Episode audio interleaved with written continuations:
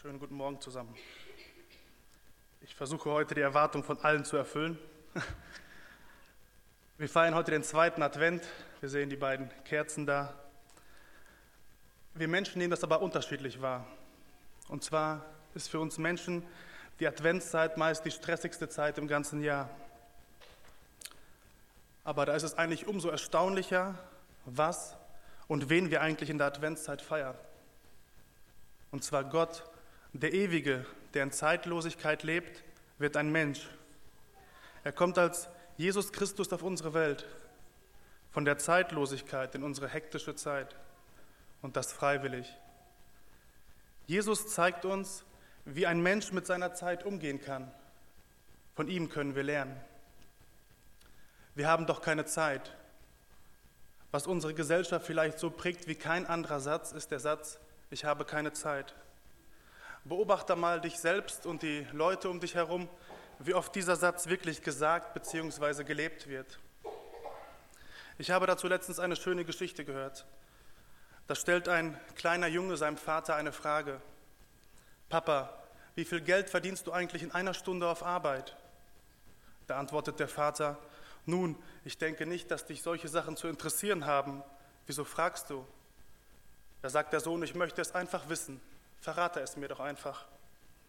Na gut, wenn du es unbedingt wissen willst, 100 Euro in der Stunde, sagt der Vater.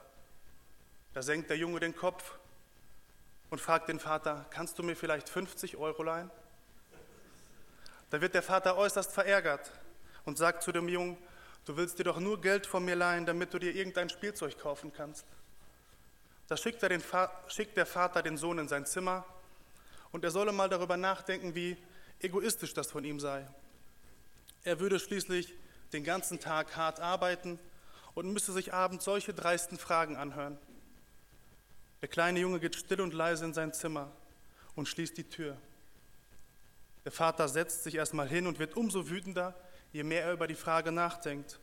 Wie durchtrieben mein Sohn doch ist, stellt mir solche Fragen, nur um an Geld zu kommen. Über eine Stunde vergeht, bevor der Vater sich beruhigt hat und anfängt nachzudenken. Vielleicht habe ich meinem Sohn Unrecht getan. Er fragt sonst nie nach Geld.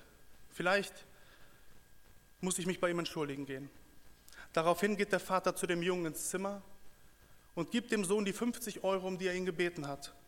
Es tut mir leid. Der kleine Junge lächelt und sagt, danke, Papi. Der Junge greift unter sein Kopfkissen und holt ein paar weitere zerknitterte Euroscheine hervor. Der Vater sieht, dass der Junge Geld unter seinem Kissen gebunkert hat und wird noch wütender. Langsam und ruhig beginnt der Junge das Geld zu zählen und schaut danach seinen Vater an. Der Vater fragt mit wütender Stimme, warum fragst du nach Geld, wenn du schon welches hast? Da antwortet der Sohn, weil ich noch nicht genug hatte. Jetzt aber reicht es. Papa, jetzt habe ich 100 Euro. Darf ich hier für eine Stunde deiner Zeit kaufen? Bitte komm morgen früher von der Arbeit nach Hause und lass uns zusammen essen.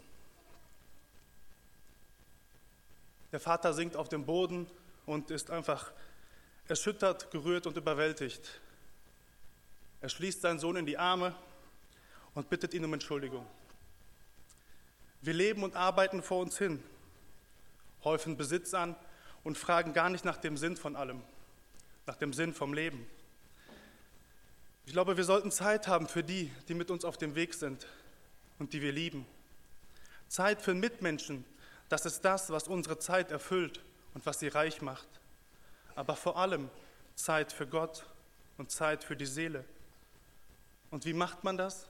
Wie braucht man seine Zeit richtig? Indem man es genauso mit ihr macht wie Gott Gott schenkt uns die Zeit und wir sollten sie weiterschenken. Denn die Zeit gehört Gott. Er hält die Zeit in seinen Händen und teilt sie uns zu.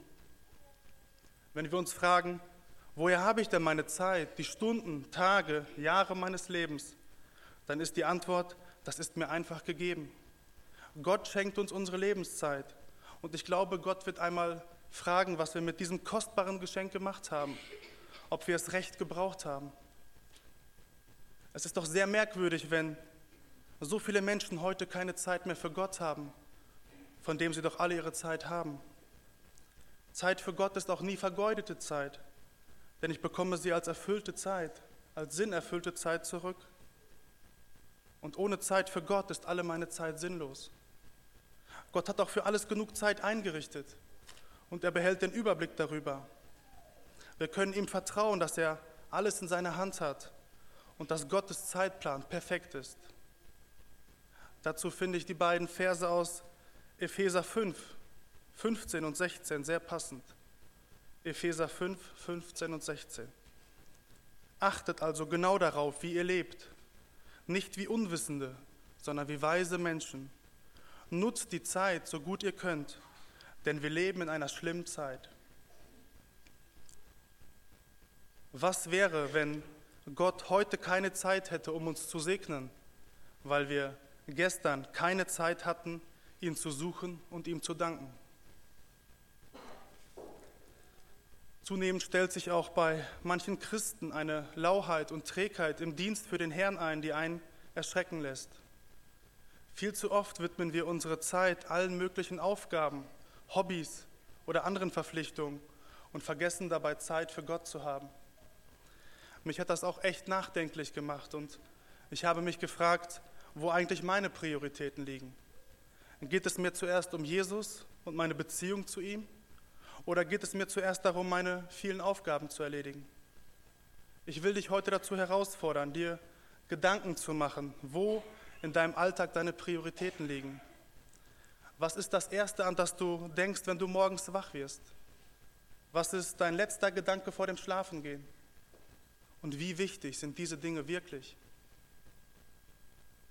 In Matthäus 6, 33 lesen wir, setzt euch zuerst für Gottes Reich ein und dafür, dass sein Wille geschieht, dann wird er euch mit allem anderen versorgen. Und wenn ich an Gottes Heiligkeit und an seine Liebe denke, die sich in Jesus kristallisierte, dann sehe ich, was Gott es sich kosten ließ, um mir nahe zu kommen. Er hat kein Opfer gescheut. Er riss sich seinen Sohn vom Herzen, die wohl unbegreiflichste Tat Gottes, um uns widerspenstige und verlorene Sünder zu retten. Und was machen wir? Wir leben viel zu oft ein Christsein nach Lust und Laune. Wenn es mal gilt, wirklich ein kleines Opfer für Gott zu bringen, um sein Glauben oder seine Gemeinde voranzubringen, dann überlegen wir uns wegen ab. Ist es denn wirklich heute nötig, den bequemen Fernsehsessel, das spannende Buch oder die Geburtstagsfeier zu verlassen? Wir sind in unserem satten, bequemen Westen oft kein Vorbild für den Namen Jesu. Nach wie vor sind unsere Sünden der größte Krafträuber. Würden wir solch einen Einsatz unserem Chef im Betrieb anbieten, den wir Jesus manchmal anbieten, könnten wir uns irgendwann die Papiere abholen. Aber dass Jesus immer noch zu uns steht, auf uns wartet und uns nicht den Laufpass gibt, zeichnet ihn desto mehr aus. Aber wollen wir in dieser Halbheit weiterleben? Wollen wir weiterhin mit unserer Lauheit und falscher Prioritätenstellung dem Teufel ein Fest bereiten? Aber wie schaffen wir es, genug Zeit für Gott zu haben und ihn auf Platz 1 in unserem Leben zu behalten? Überlegen wir doch einmal, ob wir diese Erfahrungen und Gedanken nicht einfach im Herzen vor Gott bringen sollten. bitten wir doch einfach im Gebet darum, dass wir jeden Tag genug Zeit für Gott und Jesus haben. Und bitten wir darum, dass wir ihn stets an erster Stelle in unserem Leben behalten. Jesus, ich kann das nicht alleine. Hilf du mir bitte, dass ich jeden Tag genug Zeit mit Gott und dir verbringe. Und hilf du mir bitte, dass mir nichts und niemand wichtiger ist als du. Amen.